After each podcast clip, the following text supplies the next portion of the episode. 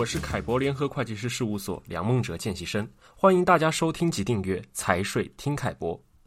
二零二一年是大陆房产交易由上半年的极热到下半年的急冻，政策变化非常大的一年。在这样的背景下，年长台商要退休传承而处分大陆房产，要如何因应呢？我们邀请到凯博联合会计师事务所上市项目总监梁祥贤贤哥，为我们介绍他在二零二一年协助处理大陆房产处分的观察。贤哥你好，阿泽你好，各位听众大家好。二零二一年初，大陆房产投资交易过热，快速的房价上涨引发主管部门的关注，而连续出台的调控政策都能没有能够遏制住购房的热情。为免资产泡沫扩大而引发后续的金融风险，由人行出面召集各银行机构，以几乎是停贷的方法，釜底抽薪的刹住炒房之风。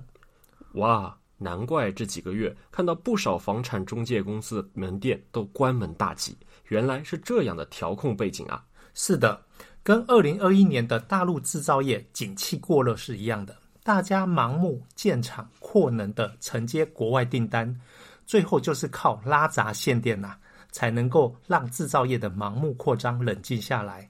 而人行也是利用停贷的非常措施啊，让过热的房产交易迅速冷静下来。因为在二零二一年初，大陆房管部门的调控政策，也就是说道德劝说呢，都已经陆续出台了，但在深圳、上海等一线都市都没有能刹住炒房趋热的景象，故由人行出手，从限贷下手，哈，就限制贷款下手。如人行上海分行啊，于七月末在沪啊，跟上银行召开会议，除了将首套房贷利率从百分之四点六五。调整到百分之五以外，二套房的房贷利率也从百分之二点五上调到百分之五点七，并且呢，还按照三价重低来要求银行审核房贷。也就是说，购房者在申请贷款的时候呢，将从合同的网签价，或者是涉税的评估价，或者是银行的评估价中选择最低的那一个数字后，来作为贷款额度的审批标准。进而导致贷款额度下降，购房者需要提高自备款，所以限制贷款这招釜底抽薪呐、啊，就让调控政策立刻发挥效应，致使二手房的房源价格到贷款额度的审批就形成了新的体系。那么在经历了下半年的冷静后呢，人民银行货币政策委员会在二零二一年第四季度总第六十五次的例会上面呢，也就是在十二月二十四号北京召开之时，好，那他所提出的就跟第三季度的人行的例会的对房地产方面的所提的内容相比呢，就有一些不同的差异。文字描述如下：哈，就是说要维护住房消费者的合法权益。更好满足购房者合理住房需求，促进房地产市场健康发展和良性循环。那这一段话就新增了“更好满足购房者合理住房需求”的表述。所以可以看到政策暖风吹起，期盼已久的银行房贷放款呢，也就陆续出来了。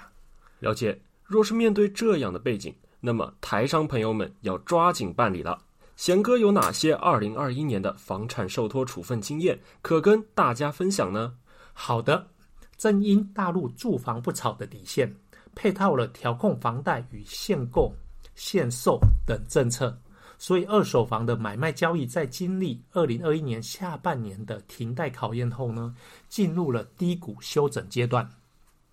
但因为疫情啊，而有两年没有往返两岸的年长台商们，就考虑啊。真的要退休了，或者是说在台湾的时间要待久一点啦，以便减少检疫隔离的时间，以及在台使用台湾健康保险呐或健保这些好处，所以就陆续啊，真的去出售大陆的住房，或者考虑啊要赠与移转给子女。那么由于大陆二手房的一些买卖补丁政策的出台。也就使得原本啊三个月可以走完的售房或赠与程序，就要拖到大概半年或者更久。那目前常见的一些经验状况大概有这样哈，也就是说，第一个，买家的银行核贷时间拉长以及成数降低，所以导致买家要提高他的购房自备款。二，买家的银行放贷时间推后，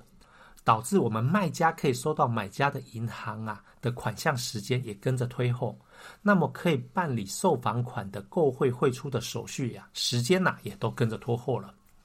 三，买家的限购问题，导致了这些置换型要先卖掉名下旧的小的住房啊的买家。他在扣空出他购房额度之后啊，才能够再登记新的购房到名下，所以就让我们的双方处于一个斡旋阶段，或者是定金的阶段，时间更久，而且可能要间隔半年之后，才能够再进一步签署所谓的买卖合同，递交买卖相关文件给房产中心受理，再走到房产审税跟变更登记，中间的时间还有变数都增多了，买卖双方的困扰都加大。第四，年长台商们要将房屋赠与给子女，也因为赠与要比照限购的条件，那么子女也必须要有购房资格，才能够被赠与来登记房产。第五，处分房产的所得，年长台商多是要走售房购售房汇出后的手续，而大陆的二手房交易习惯呢，都是说由买家负担税费。那么就会导致售后买家会觉得说税费是他交的，而不提供给我们卖家这一些凭证，而在缺少了完税证明、存量房交易税费申报表等这些凭证下，我们要再去办理税局的对外支付备案表，以及向银行办理购汇汇出，就会遇到障碍而无法执行。第六，售房款可以汇出了。那么要汇回台湾地区，要申报处分大陆地区的财产所得；汇到其他国家或其他地区，也可能要做相应的申报。那怎么样才能够安排对自己跟家族是比较好的方案呢？因为你这个时候要做对岸支付备案表的时候，就已经要载明你要汇出的地方跟汇出的时间，最多他可能就给你个半年的时间。所以这一些就是造成相应的一些困扰经验。所以，诸如上述的情况，会导致年长的台商们在处分大陆房产的时候呢，需要预留的时间多上一倍。而遇到过年、农历年，或者是遇到在台湾有安排健检，在台湾安排有健康医疗，那么就会需要以授权委托书的形式呢，委托在大陆的亲友或第三人代为办理呀、上述这一些困扰事项的磋商啊，或安排或协调事宜。如果再加上刚刚所提到的，比如说上述的第五点或第六点，那么有一些大陆在大陆的朋友或亲戚们就比较不愿意受托，或者他也不熟悉这中间的流程要怎么去跟别人沟通，所以他也就无力呀、啊、来协办呐、啊、售房款的委托事宜了啦。谢谢贤哥的二零二一年实践经验分享。那么您会建议台商在怎台商怎么安排售房之安排呢？好的。我建议年长的台商们呐、可以带着台湾身份证及台胞证、大陆的房产证，还有受托方的台胞证影本呐、啊，先向台湾的公证机关，如法院或民间公证人呐、办理授权委托书，明确要委托的事项，委托给专业的第三人。好，然后再将台湾公证好的正本快递给大陆的受托人，同时将副本若干交由海基海协转付大陆省级的公证协会。这样子呢，委托人就不需要跑海基海协等单位，既可以委托啊我们这些在大陆的受托人到大陆的省级公证协会呢复核领出公证书文件，用于大陆啊售房环节的事项办理，而不至于啊因为您人不在大陆而错失了卖房的时间点，或者是说因为遗漏这些税费的凭证而无法顺利的办理啊购房受惠汇出。好、所以根据大陆的国家税务总局。国家外汇管理局的规定，有关服务贸易等项目对外支付备案